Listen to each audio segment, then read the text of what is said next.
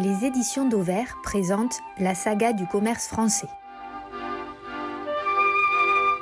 Une histoire du commerce de 1852 et Aristide Boussicot aux années 2000. Un livre coécrit en 2004 par Frédéric Carluère Loussoirne et Olivier Dauvert, lu par Olivier Dauvert. Chapitre 9 1963 Carrefour inaugure le premier hypermarché français.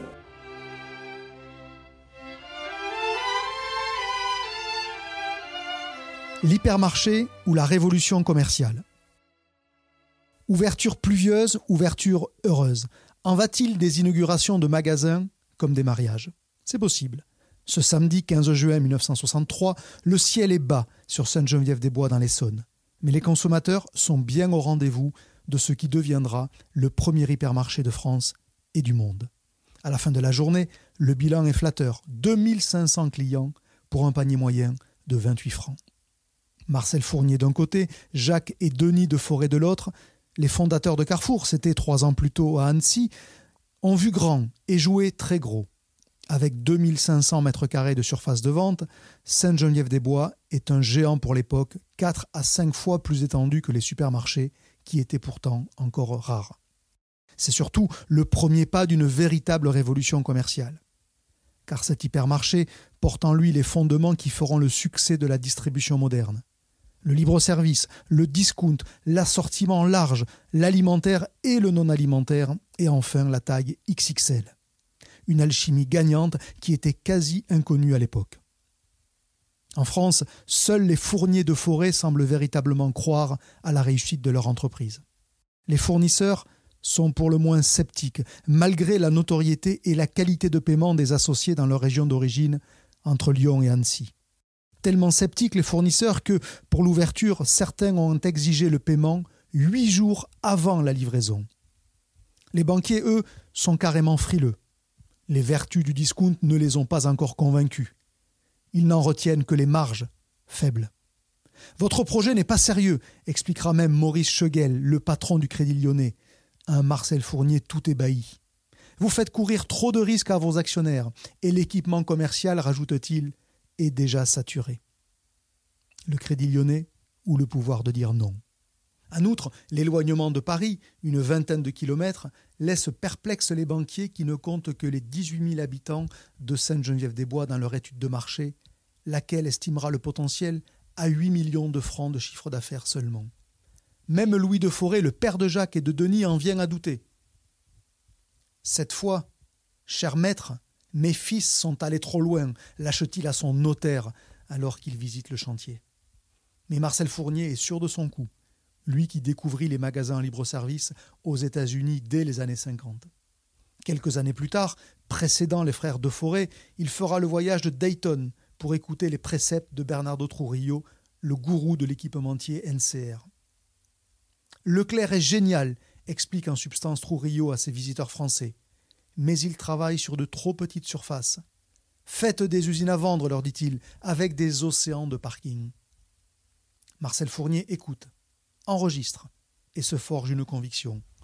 Le magasin qu'il imagine sera donc grand, vendra en libre service et pratiquera le discount.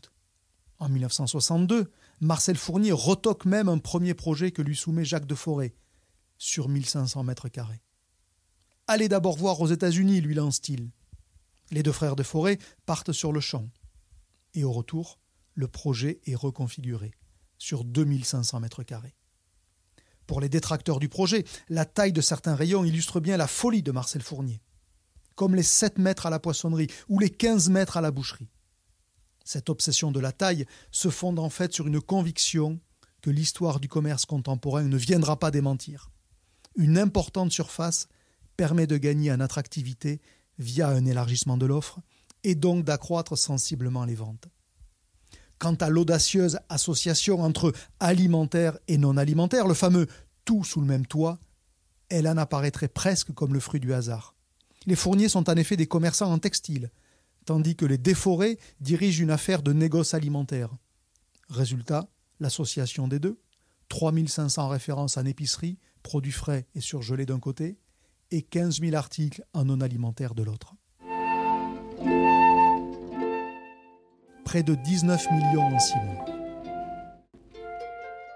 Les premiers jours d'activité démontrent la pertinence du concept. Le samedi suivant l'ouverture, Carrefour génère 200 000 francs de chiffre d'affaires, trois fois plus que le samedi inaugural.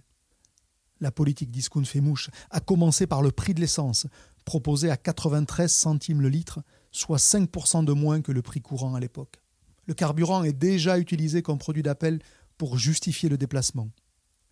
Car l'hypermarché, dont le nom ne sera d'ailleurs inventé que trois ans plus tard par Jacques Pictet, s'appuie sur une autre révolution, automobile celle-là. C'est tout le génie de Marcel Fournier et de ses associés, avoir compris avant tout le monde ou presque que la voiture était la meilleure alliée du commerçant. À Sainte-Geneviève-des-Bois, le discount est partout, aux pompes à essence donc, installées sur le parking, mais aussi et surtout dans le magasin. Les clients se ruent sur les meilleures affaires, bourrent leur chariot jusqu'à la gueule. Peu après l'ouverture, au journaliste du quotidien L'Aurore qui l'interroge, Jacques Forêt explique le principe simple du discount. Plus on vend bon marché, plus on vend. Le client est gagnant, le vendeur aussi. Illustration pratique de la théorie de l'élasticité de la demande au prix. Ce discount à grande échelle enchante les consommateurs.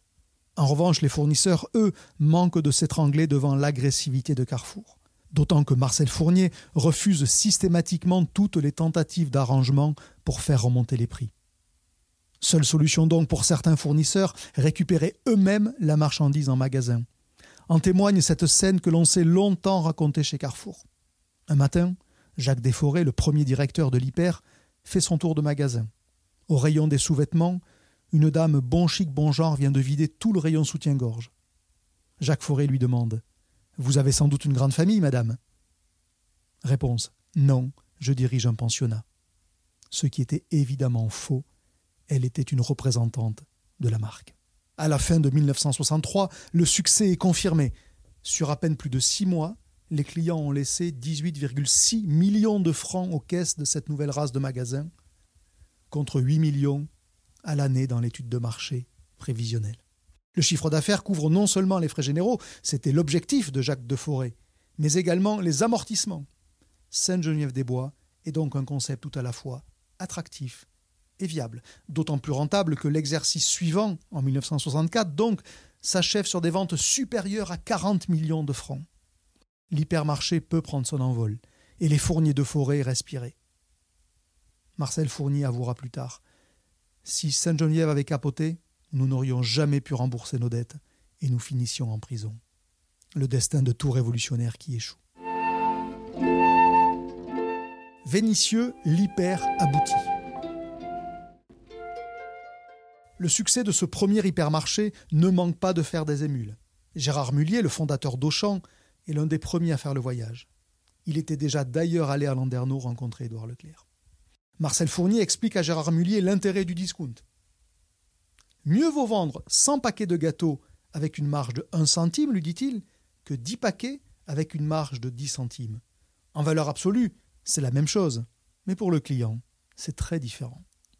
De retour à Roubaix, Gérard Mullier applique à la lettre les recommandations de Marcel Fournier. Il casse le prix du whisky et attire les amateurs de toute la région. S'il partage les recettes avec d'autres jeunes entrepreneurs, car la concurrence entre distributeurs est encore une notion très floue dans une France qui découvre le commerce moderne. S'il partage ses recettes donc, le tandem Fournier-De Forêt n'entend pas pour autant se satisfaire de l'expérience parisienne de Carrefour.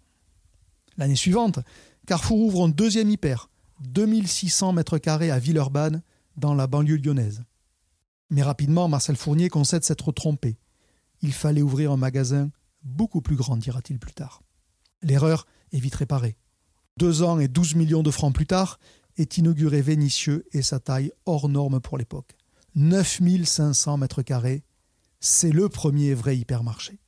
Et de fait, au-delà de la surface de vente, l'hyper version 1966 ne dénoterait pas 40 ans plus tard, avec ses 50 caisses, ses 2000 places de parking et ses 20 000 références sur les gondoles, un record pour l'époque.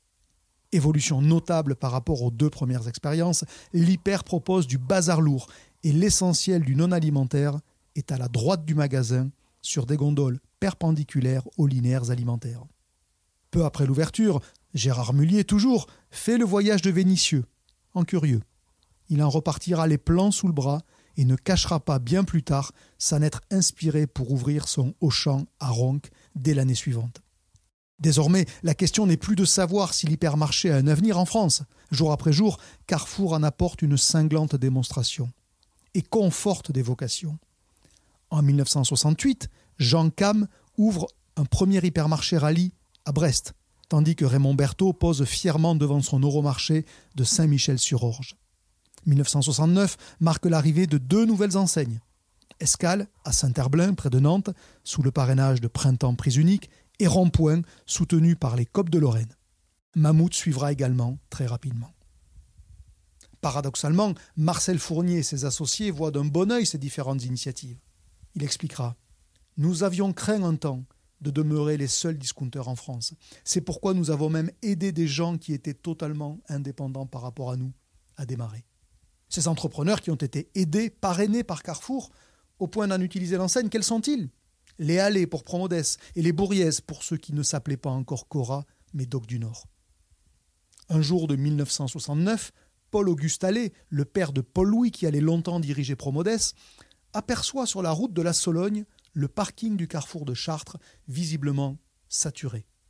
Rencontrant Marcel Fournier l'après-midi même, il lui demande de visiter l'hypermarché il manque de s'étrangler devant le succès de la formule. Cela marche au-delà de toute espérance, note-t-il, même en province. Résultat, Promodes ouvrira son premier hyper à Caen quelques mois plus tard, sous l'enseigne Carrefour, comme Doc du Nord l'avait fait à Garges-les-Gonesse, en banlieue parisienne. Mais l'ère de la fraternité entre concurrents est de courte durée.